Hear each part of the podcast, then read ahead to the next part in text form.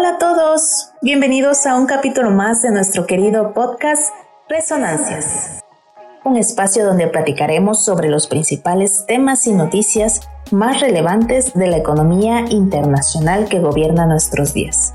Les habla su amiga Abril Olmos Rosas, estudiante de la carrera de Relaciones Internacionales en la Facultad de Ciencias Políticas y Sociales de la UNAM.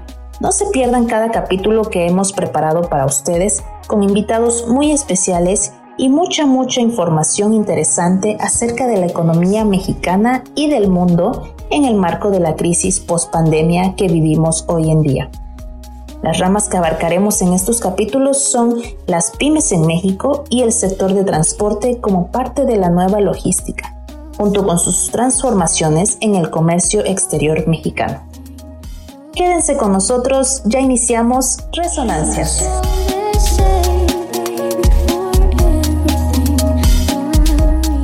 Hola a todos, ¿cómo están? Bienvenidos a un nuevo capítulo de Resonancias. Les habla su amiga Abril Olmos Rosas, estudiante de la carrera de Relaciones Internacionales en la Facultad de Ciencias Políticas y Sociales de la UNAM. Oigan, ya estamos por terminar este año y también se aproximan los últimos capítulos de esta temporada de Resonancias. Pero aquí seguimos echándole todas las ganas para compartirles noticias y datos muy interesantes acerca de la economía internacional en nuestro tiempo de crisis post pandemia. Bueno, el día de hoy eh, hemos invitado a, una persona que muy especial, quien es estudiante de la carrera de Business Management en la Universidad Brigham Young de Idaho Estados Unidos, además de tener una carrera de ingeniería en desarrollo de negocios por la Universidad Tecnológica de Tehuacán, Puebla, en México. Nuestra invitada se llama Dulce Viper, quien actualmente trabaja en la cadena hotelera de Marriott en Estados Unidos. Y pues estamos muy contentos de que nos pueda platicar un poquito de sus experiencias. Vamos a hablar un poquito acerca de la enseñanza de los negocios eh, internacionales, tanto en México como en Estados Unidos. ¿Cuáles son las diferencias eh, o las principales diferencias o, qué es lo que más nos puede compartir esta nuestra súper invitada el día de hoy? Y bueno, Dulce, es un gusto y un honor tenerte con nosotros este día. Eh, agradecemos mucho tu tiempo y la disposición que tienes de, estar con nosotros y quisiéramos pues iniciar preguntando cómo estás, cómo te encuentras el día de, hoy. Muchas gracias por, por aceptar nuestra invitación. Hola Abril, muchas gracias por la invitación. Sí, aquí estamos y gracias por la ah, introducción tan bonita que nos, diste. Me haces sonar una persona muy estudiosa. Gracias. Gracias, gracias a ti. Eh, yo creo que sí, definitivamente eres una persona muy estudiosa, aunque eh, con modestia, ¿verdad? Como todos, pero, pero muchas gracias. Yo creo que va a estar muy interesante esta plática. Quisiéramos iniciar eh, preguntándote ¿Cómo fue que, que, nace tu gusto por el estudio de los negocios? Porque tengo entendido pues que estudiaste prácticamente, a lo mejor no, no, este, no específicamente, pero eh, general, en, general tomaste este camino de los negocios, tanto en México y ahora pues que resides en Estados Unidos, ¿no? Entonces, ¿cómo es que nace tu gusto por el estudio de esta carrera? Y sobre todo, ¿cómo fue tu proceso eh, para, pues sí, para, para estudiar tanto en México primeramente y ahora en Estados Unidos? Cuéntanos un poquito de, tu experiencia en esa parte. Pues mm, no voy a mentir en decir que siempre me interesó negocios, porque la verdad no. Pero creo que el negocios es algo fundamental hoy en día, ¿no? Y creo que siempre desde la historia de la sociedad siempre se maneja con negocios, ya sean las en los antiguos negocios con los trueques y ya ahora con los negocios internacionales.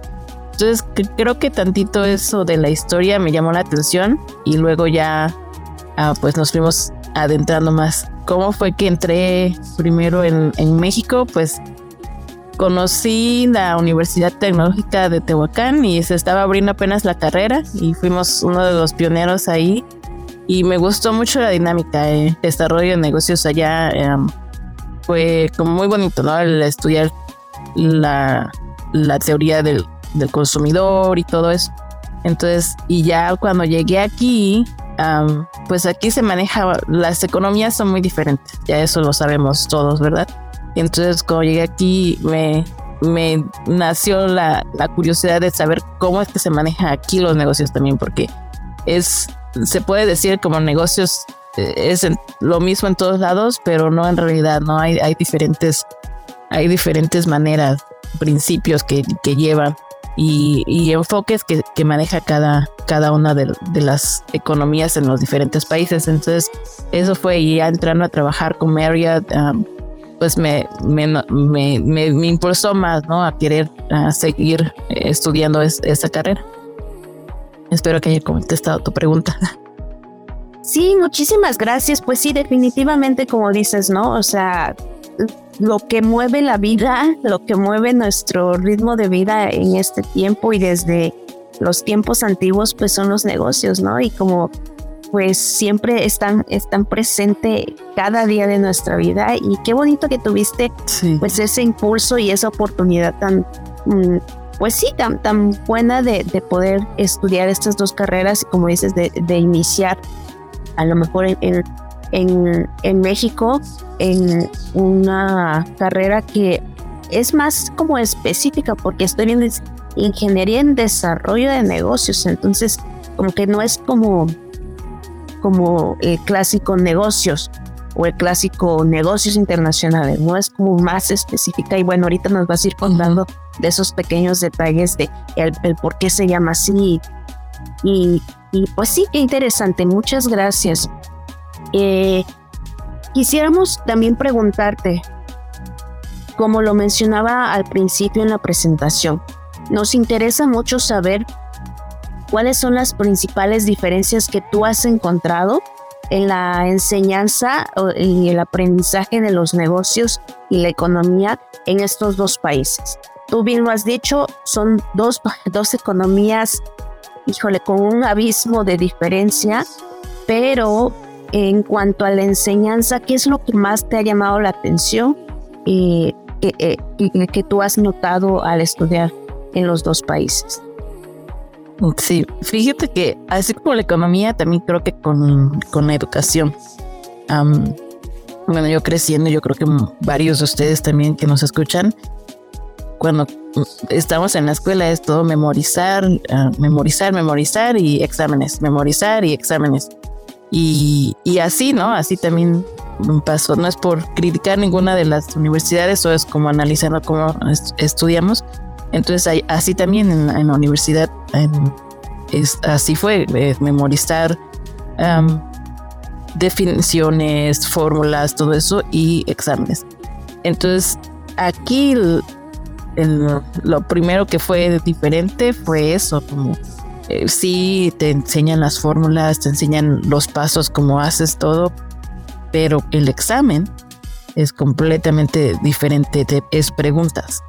O sea, te ponen el problema, pero es cómo lo analizas tú, qué obtienes, que, o sea, una pregunta te hacen pensar, te hacen buscar mil soluciones a, a un problema. Entonces creo que esa es una de las diferencias que, que veo, es de que te, hacen buscar soluciones, te hacen pensar, te hacen leer, porque al, hacerte diferentes preguntas, te, te, cuestionas tú también, ¿no? Te dices que ¿qué onda, no? O sea, también comienzas tú a investigar por tu propia cuenta, a, saber más allá de la definición o más allá de la, de la fórmula. Entonces, esa fue una de las, de las grandes diferencias que, que hasta ahorita estoy viendo y lo demás, pues básicamente es, es prácticamente lo mismo pero pues eh, sí veo como las fórmulas pues sí son las mismas en los en las dos cosas pero te hacen por ejemplo, en los, las de contaduría y todo eso,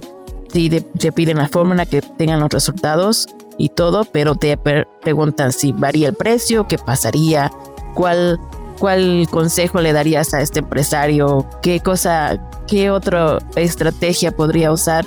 Entonces, es, es diferente y también admiro a los profesores que califican esos exámenes porque digo, tantos alumnos y buscar todas las respuestas que tienen, ¿no? Entonces, esa es una de las grandes diferencias que, que creo que en estas generaciones están haciendo, ¿no? Que piensen, que busquen respuestas, que busquen soluciones a, un problema. Sí, yo creo como eh, pues más a las prácticas, ¿no? Más a la...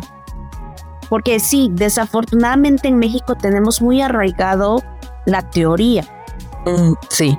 Y leer y este, estudiar, y digo, o sea, eso también es necesario, pero estamos como que creo que muy atrasados en esta parte de ponernos a la práctica, ¿no? Tenemos que esperar pues hasta cierto semestre para empezar a hacer proyectos. Y, digo, también hay muchas ah, universidades, sobre todo de las más este, prestigiosas aquí en México, que, que, ya te presentan ese plan de estudios, ¿no? Que desde que entras, pues estás enrolándote en esta parte de la vida real, en esta parte de practicar, de desenvolverte no solamente de leer a Carlos Marx, por ejemplo, ¿no? Sino de vivir todos esos conceptos que, que te explican y no memorizarlos, sino ponerlos a, llevarlos a la práctica. Entonces, es muy interesante. verlos como cómo funcionan, ¿no?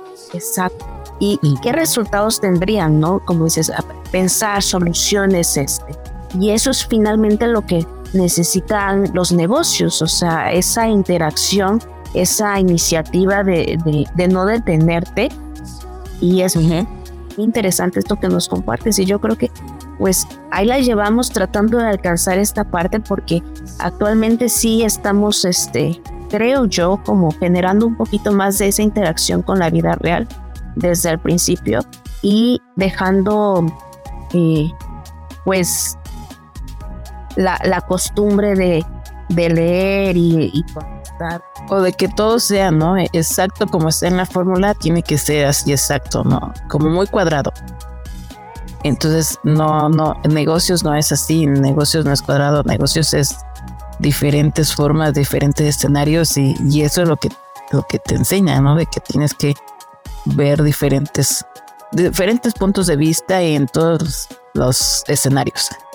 Sí, y, y, como te decía, en la carrera que estudiaste aquí en México, que se llama eh, Desarrollo de Negocios, eh, por ejemplo, fue un poco de esto, de, de, que los pusieron de una vez desde el principio a, a practicar, a estar en contacto con, con, con, el campo laboral. ¿Hubo algo de esto aquí en México o, o bueno, es que yo leo ese título de, de esa carrera que, que mencionas y pues desarrollo de negocios como que suena más a eso. ¿Sí hubo eso o solamente se quedó en el título? No, fíjate que sí, ¿eh? ahorita que, me estás haciendo recordar, sí hubo, hubo eso porque tuvimos, o sea, nos enseñan los conceptos y todo y nos dan la oportunidad de, de hacer los servicios, ¿no? Como les llaman, por en diferentes empresas. Este, entonces sí sí tuve esa oportunidad también de ver, verlo aplicando en lo que iba yo aprendiendo en, el trabajo. Este, siento que también deberíamos de nosotros por nuestra parte, ¿no? Como aparte de, de, que la escuela te exija, uno si tiene realmente como la pasión, ir como por nuestra parte, ir buscando también los conceptos, los libros y todo. Pero sí, sí hubo esa, esa, en México también esa universidad tecnológica. Es como dices, es tecnológica, entonces también te lleva mucho que, que lo apliques en el trabajo, en todo nos daban la, la, opción de buscar empresas. Y que gracias a eso también estuve viajando porque fui, que gracias a la universidad pude ir hasta, hasta la Ribera Maya y, poder estar en Escaret, uno de los parques más... Eh, importantes en México, ¿no? Para la, economía mexicana. Entonces, sí, o sea, la, universidad, cuando tú quieres, encuentras las maneras y, y la, la universidad fueron, fueron como abriendo las puertas para poder aplicar todo lo que uno va aprendiendo. Entonces, sí, también ahí vamos, como dices, ahí la llevamos. México también, si no, no se queda tan atrás en, en cuanto a aplicar todo lo que se está aprendiendo. Muchísimas gracias. Y por ejemplo, en cuanto al idioma, ¿qué, retos te encontraste tú a, la hora de estudiar pues una carrera, pues me imagino totalmente en inglés? ¿Cómo te ayudó la, tu educación en México para poder hacer posible esta parte? ¿O qué tan difícil o qué te, qué te faltó o, qué, qué, retos más grandes eh, te presentaste? A los cuales te presentaste, ¿qué nos puedes platicar? Pues del idioma sí fue grande porque es otra vez los o sea, sabemos lo básico, ¿verdad? Pero los conceptos o escuchar ya los conceptos que sabes en español a inglés es completamente diferente. Uno de los creo que retos más grandes que, que ahorita pensando en eso fue el matemáticas. Porque, o sea, de por sí matemáticas es difícil en español, ¿no? En México. Y pero ahora matemáticas a nivel eh, universidad en inglés es diferente. tu, tu lengua materna, ¿no? Exacto. Y luego la manera eh, o el, el método con que ellos resuelven los problemas de matemáticas es completamente diferente. Fue, o sea, tal vez tienen la misma raíz, pero las ramas sí el desarrollo era nunca lo había yo visto la verdad. Entonces sí sí fue fue reto pero pues sí ahí rasguñándole pero sí le sí le pasamos. Entonces sí es importante el idioma es importante como tener es o sea si si quieres negocios tienes que estar abierto, poner tu mente en el que también tienes que aprender un idioma, de que tienes que desarrollarte. Por ejemplo, algo de la UNAM que me gusta es de que tienes que desarrollar, para titularte tienes que tener otro idioma, ¿no? O sea, entonces eso es algo muy importante que, que la universidad, una de las mejores en México, está requiriendo. Entonces muchas universidades que aunque tienen, aunque estudian negocios, no, no exigen tanto eso y yo creo que es algo, sí, es algo importante el, poder desarrollar tu segundo idioma para poder aplicarlo, ya sea que estés en el país o que salga del país, es eh, si sigues en negocios, sí tienes que, que tenerlo. Sí, claro, es necesario, ¿no? Es, mm, sí. es vital para los negocios y, y creo que de repente hay, hay muchos que nos atoramos o, nos, nos queremos este pues escudar a lo mejor en decir bueno pues es que sí sé lo básico no y o me el clásico me defiendo pero ya no es suficiente no tienes que, tener eh, ese impulso de, de, aprender de practicar de no olvidar. Y aunque no estés eh, en contacto tanto tiempo eh, con gente extranjera pero sí este pues poner mayor esfuerzo en esta parte del idioma. No lo había yo como eh, analizado realmente que el inglés se, va olvidando, ¿no? Porque es un idioma que no, que no ocupamos todos los días los que estamos aquí en México, pero si estamos estudiando esto o, o ya en general cualquier otra cosa, pero principalmente los negocios, sí necesitamos esa, pues como dices, e, ese ese dominio del segundo idioma para poder sobresalir, para poder participar en el campo y no y no chocar de repente contra una pared y decir, híjole, como dices, si, si X materia, matemáticas o no sé, se, me hacía difícil, pues ahora en otro idioma pues va a ser más difícil. Quizás sigue siendo más difícil en, en inglés, ¿verdad? Pero bueno, podemos tener un poquito de avances ahí cuando nos esforzamos más por esta parte tan importante. Sí. bueno, ahí si me permites, a un tip, por ejemplo, a los que nos están escuchando y están estudiantes que digan como, pues, ¿y cómo lo practico, no?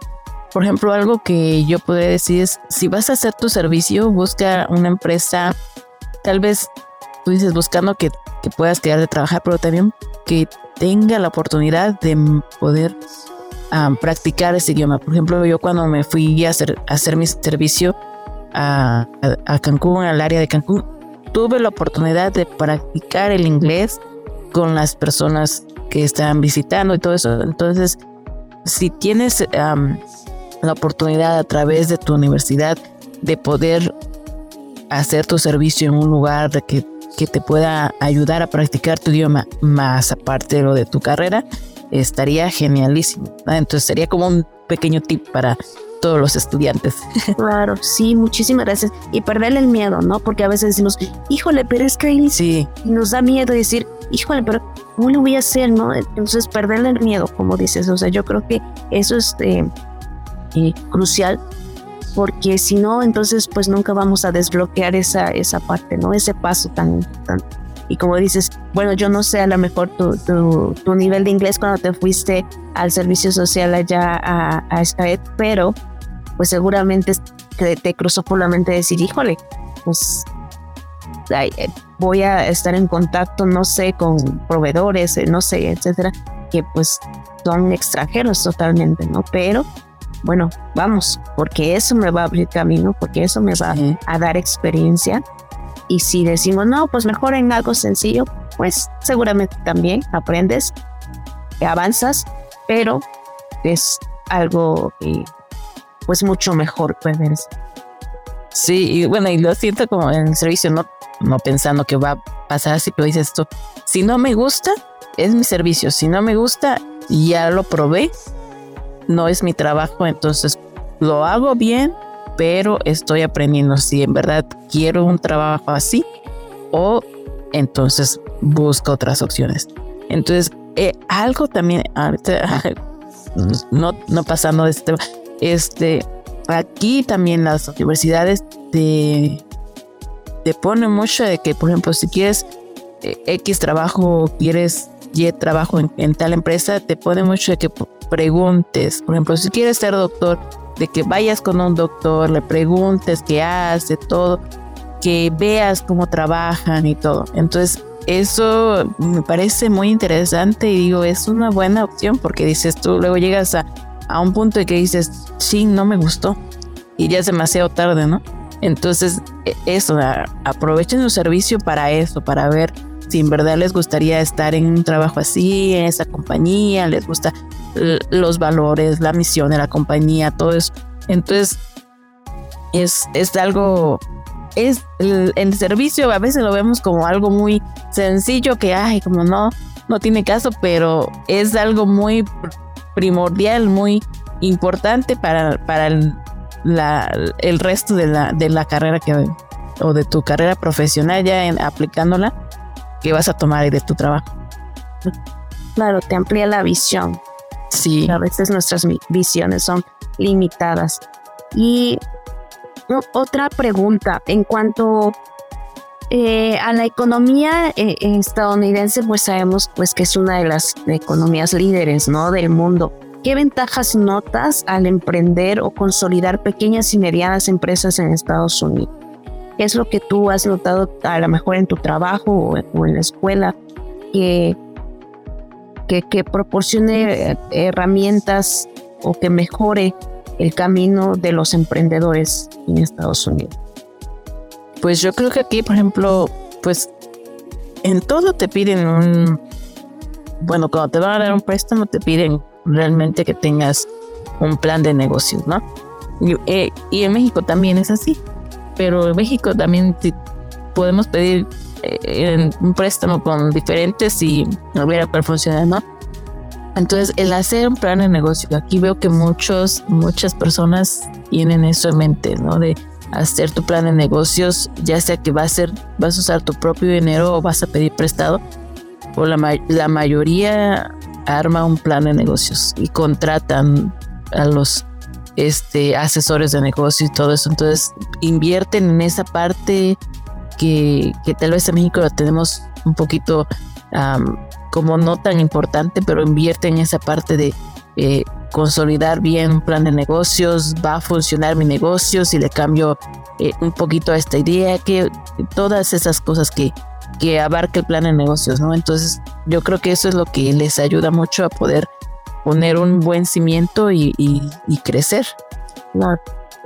Sí, y es que en México somos, bueno, yo creo que ahí es, es algo como cultural, ¿no? Porque pues en México somos más, pues, a ver cómo me va, ¿no?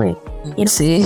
el inicio que también tiene que ver, yo creo, las pues la facilidad ¿no? de, herramientas, como dices, pues en Estados Unidos a lo mejor la economía te permite pagar una asesoría, un estudio de mercado, lo cual aquí en México pues a lo mejor eh, tenemos esa disponibilidad económica de decir, bueno, voy a pagar por una asesoría, pero finalmente no todo se, se reduce al dinero o a pagar por.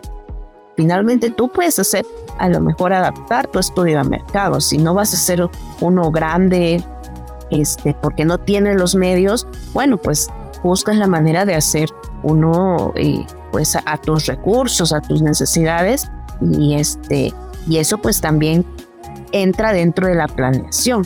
Entonces, son muchas herramientas que podríamos usar. A lo mejor dices, no tengo para pagar una asesoría de negocios, pero bueno, me puedo asesorar de, de, de, manera gratuita de, de cierta manera, ¿no? Quizá no tan profesional como si pagaras una asesoría, pero sí, pues sí con, con herramientas, con cursos, con este marketing, con prácticas entonces, finalmente creo, como lo digo, como lo dije, creo que es una cuestión cultural que aquí en México muchos tenemos miedo de emprender, pero tampoco actuamos. O cuando actuamos, actuamos con poca preparación. Entonces yo creo que esta parte que nos menciona sí es muy importante eh, y yo la, yo la conceptualizaría pues como una diferencia cultural que tenemos que trabajar, obviamente, pero que es posible. Sí, y, y sí, como dices, e, es, cultural porque, por ejemplo, aquí los que, perdón, los que emprenden, em, emprenden con la mira de que su negocio sea grande, reconocido. Entonces yo creo que esa es la diferencia, ¿no? Como dices también cultural, o sea, hace que la cultura hace que la, la economía. Entonces ellos quieren eso. Y a veces es bueno y es malo porque también dice esto, si mm, pequeñitos que tienen solamente una idea, entonces no quieren emprender porque dices, no, no tengo todo planeado, ¿no? Pero sí, o sea, ese es, ese es algo muy, muy cultural como, como lo estabas diciendo. Sí, y es que ah, cuando hablamos de, de estas economías, tanto estadounidenses como mexicanas, pues sabemos que están estrechamente relacionadas por el comercio, pues las remesas, la migración, las inversiones, los tratados comerciales, entre muchos otros factores.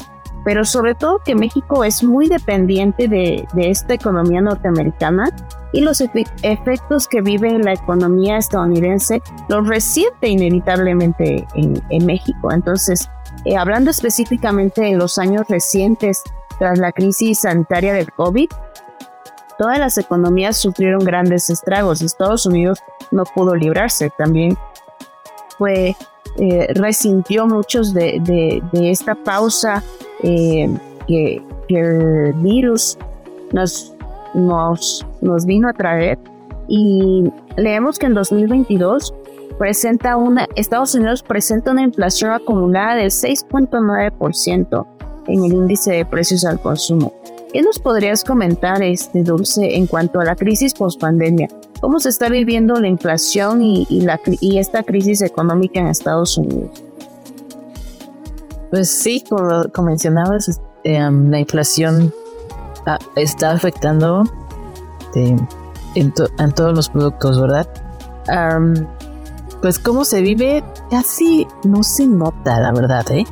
Es lo que yo también me sorprendo porque y es y siguiendo como las notas, este no, no se ha notado ahorita precisamente en diciembre que es una de las más grandes como eh, movimientos en la economía, muchos hacen compras y todo eso, y dicen como a, la adquisición ha seguido, pero creo que lo que lo que ha diferenciado es de que como todas las personas estuvieron en la pandemia adentro, no estuvieron viajando y todo, entonces podría decirse que estuvieron ahorrando y ahorita mm, esos pocos ahorros, muchos ahorros que tuvieron, ahora es cuando los están usando, pero se prevé que para el siguiente año es cuando va a empezar ahora sí a resentirse todavía más o a que la economía caiga un poquito o sea un poco más lenta que este año, porque este año sí los precios subieron mucho, la gasolina es, el precio estuvo por, está por los cielos y aún así las personas siguen viajando, eh, eh, usando el coche mucho y todo eso, ¿no? Entonces siento que, que un poco en lo cultural, eh, como decías, aquí tienen el, ahorrar. Entonces creo que en el año de la que estuvo la pandemia estuvieron ahorrando mucho y ahora este año esos ahorros los están usando y no se ha sentido lo de los precios, pero se prevé que para el siguiente año es cuando ya se va a sentir más en cuanto a, que los empresarios van a ver más que nada que la, la adquisición o el, el, que el consumidor esté ahora sí comprando o consumiendo va a ser un poco más lento. Entonces sí, se ha, se ha visto eso, precios altos, pero han, han, han seguido comprando. ¿eh? Sí, claro, como dices, finalmente eh, hablamos pues obviamente de una economía muy fuerte, hablamos de, de familias con, con buenos eh, salarios, eh, de personas con, con estilos de vida pues óptimos, ¿no? Entonces, quizá como dices, está, sí existe definitivamente en todo el mundo una un alza, perdón, un alza de precios, este, pero finalmente, pues uno los lo, sufrimos más o menos que otros, ¿no? Y muchas gracias por, por esto que nos comentas.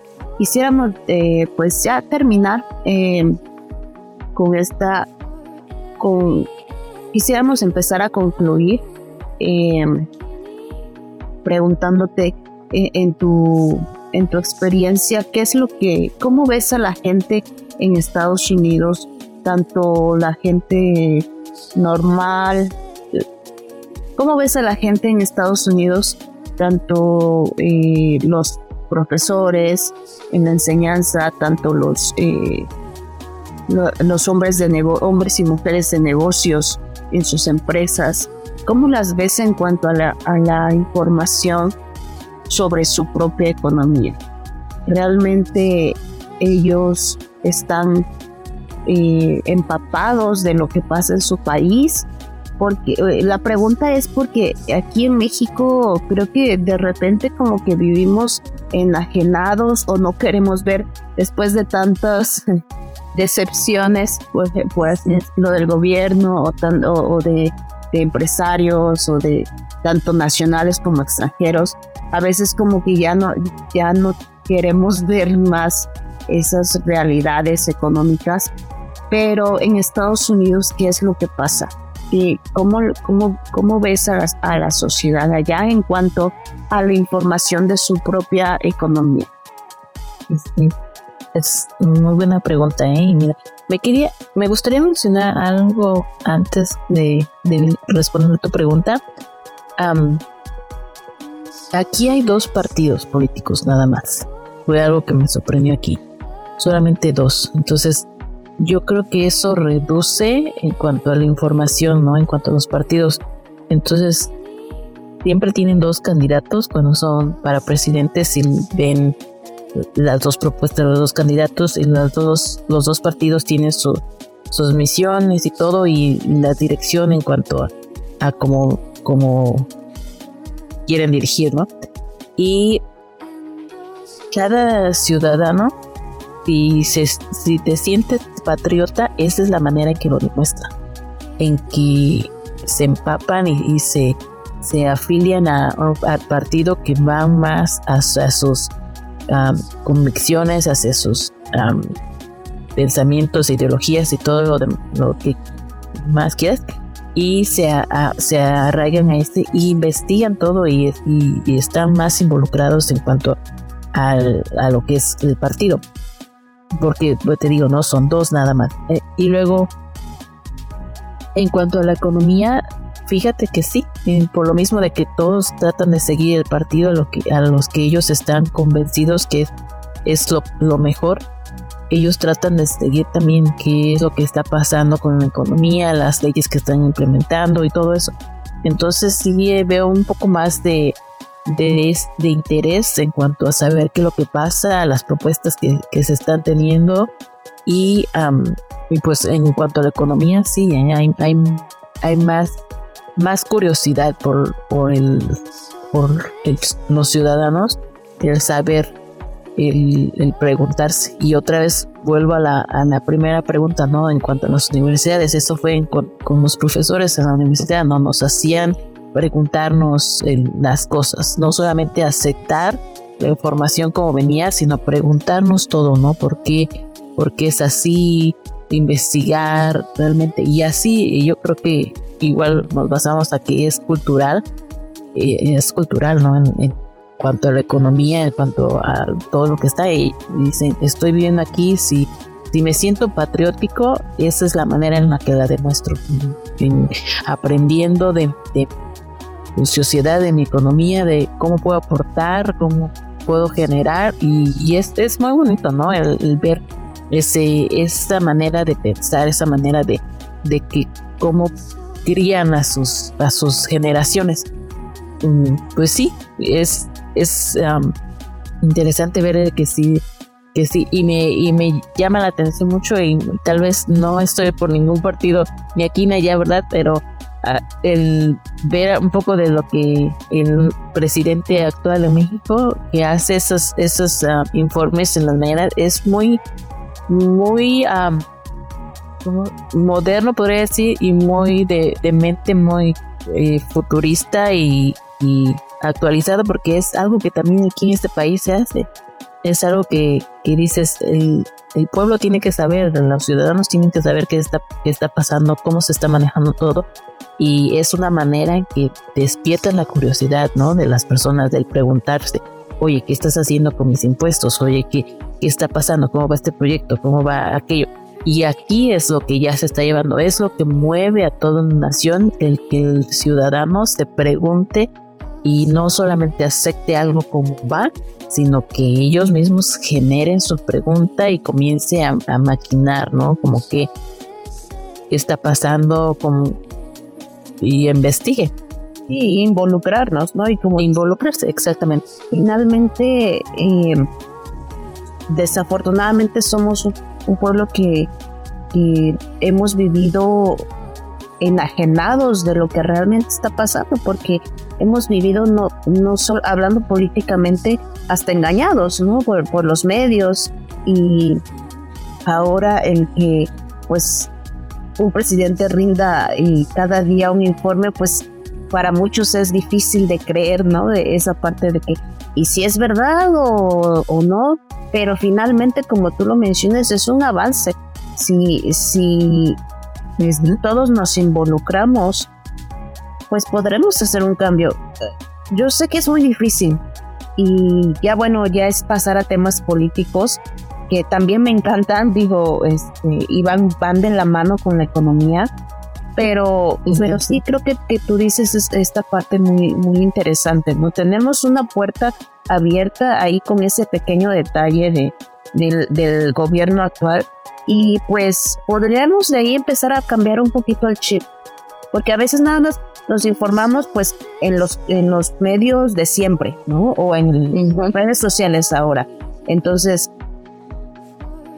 esa línea delgada entre informarnos para, para una proactividad a estar mal informados. Entonces, ahí pues es donde pues entra mucho el criterio de cada quien y, la objetividad de la, de la realidad, pero finalmente pues es, un paso que, creo que culturalmente deberíamos ir aprovechar y, ir superando para poder ser realmente un poco más eh, proactivos en nuestra economía y sobre todo, como tú lo mencionabas, Estados Unidos es muy nacionalista, es muy patriótico y nosotros lo somos, pero yo creo que en una manera no tan adecuada. A veces nos orgullecemos de las cosas malas que dices, eso no es patriotismo, eso no es nacionalismo, eso es cinismo, ¿no? Entonces, eh, tenemos que ir cambiando el chip porque todo eso ha perjudicado en nuestros negocios. Obviamente también hay mucha, este, muchas culpas que echar a, gobiernos, etcétera. Pero somos, somos un pueblo muy industrioso, somos ciudadanos muy pues, inteligentes también, porque por ejemplo, dices tú, a, un, a una persona le enseñas, ¿no? Paso por paso. Y un mexicano le enseñas algo y o que nada más lo vea y lo hace, lo aprende. Se aprende toda la técnica y todo. Entonces dices, son muy, somos muy inteligentes, somos, se nos olvida que somos de, de raíz, este, como arquitectos, grandes, grandes personas, grandes ciudades, sí, grandes ciudades, y que dices tú, eso es lo que nos falta, ¿no? Estar orgullosos de, la raíz. O sea, sí somos mezcla porque ya, ya se mezcló muchísimo, ¿no? Pero en eh, la raíz éramos con, no teníamos enfermedades. Sí, entonces eso que habla, ¿no? De, de, un, de un pueblo.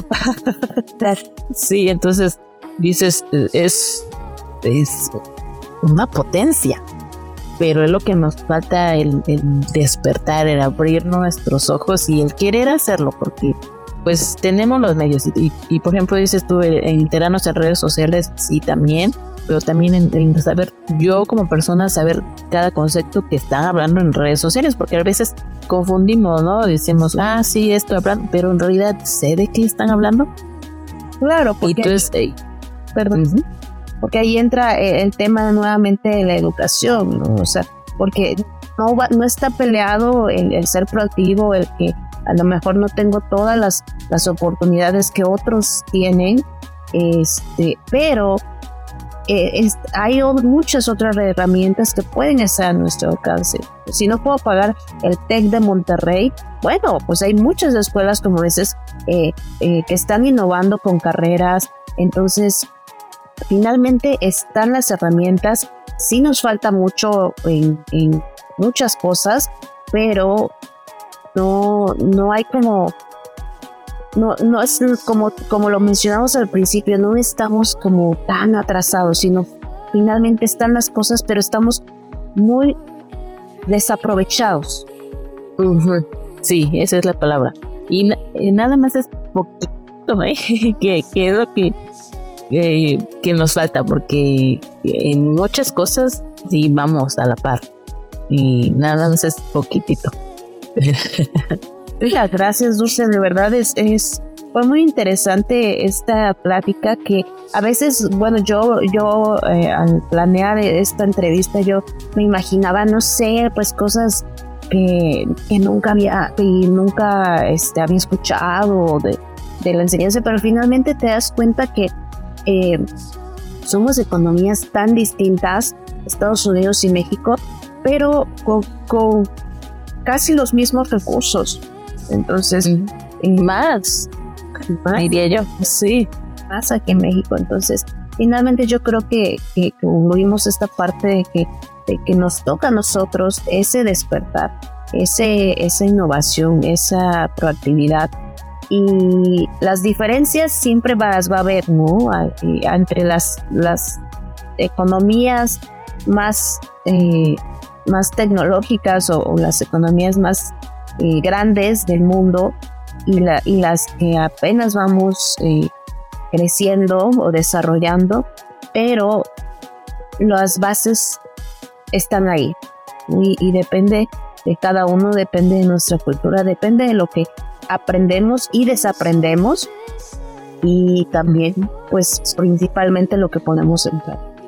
No sé si quisieras concluir con algo, este dulce, te, reitero nuevamente nuestra gratitud por, por ese tiempo que nos compartes y por tus experiencias, ¿qué, qué es lo que te gustaría, este, algo que te gustaría decir para terminar? No, al contrario, muchas gracias por la invitación y pues no, en verdad que negocios es, es un tema grandísimo y pues sí, está, está enlazado con todo, ¿no? Está enlazado con, el idioma, con, con este, psicología, con todo lo que puedas imaginar. Entonces, sí, sí, como decíamos, cambiar el, cambiar el chip, ¿no? No solo nos, nos quedemos con lo que escuchamos o con lo que nos diga, sino investigar nosotros mismos. Y, y como dices, México tendrá diferentes economías que, que otros países, Estados Unidos en este caso, pero yo me puedo pensar, ¿no? Y terminando, y yo vengo de una universidad tecnológica de Tehuacán, dices tú, no una universidad tan grande y reconocida. Y entro a una universidad aquí en Estados Unidos y dices tú, pues va a ser el cambio así grande, ¿no? Y en verdad, sí había, ¿no? dices, hay algunas materias que digo, como, ay, sí, pero en realidad digo, ay, ya lo vi, ya, ya, sí me acuerdo de esto, entonces no estamos tan, tan perdidos, nada más es cosa de que, queramos, sigamos, este, desempolvándonos y sigamos aprovechando los recursos que tenemos. Y pues sí, otra vez, muchas gracias por la invitación. Me puedo decir? Espero que, haya, haya sido buena información. claro, sí, la verdad que sí, muy valiosa. Muchísimas gracias. Y pues bueno, eh, amigos que escuchan Resonancias, terminamos este capítulo eh, muy felices y muy, muy eh, contentos de haber analizado este tema. Les esperamos en nuestros próximos capítulos. No dejen de escuchar este podcast que está en sus últimos capítulos de la temporada, pero vamos a seguir teniendo invitados muy especiales, así como Dulce y los que hemos tenido antes. Y pues gracias, disfruten mucho su día y les mandamos muchos saludos a todos. Cuídense mucho, hasta la próxima.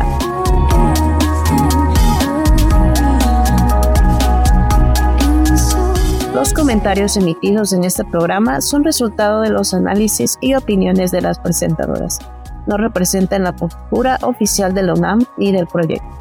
Esta fue una emisión de Resonancias, producto del proyecto PAPIT IA 300922. Innovación en las relaciones económico-productivas en el capitalismo cognitivo y su intermitencia por la pandemia por SARS-CoV-2. Responsable del proyecto, Abdiel Hernández Mendoza. Producción Aarón Miguel Hernández Martínez. Guión Abril Olmos Rosas. Conducción Abril Olmos Rosas. Invitada Dulce Marianne Bieber. Musicalización de Save por Day Fox. En la voz Abril Olmos Rosas. Continúen escuchando Resonancia.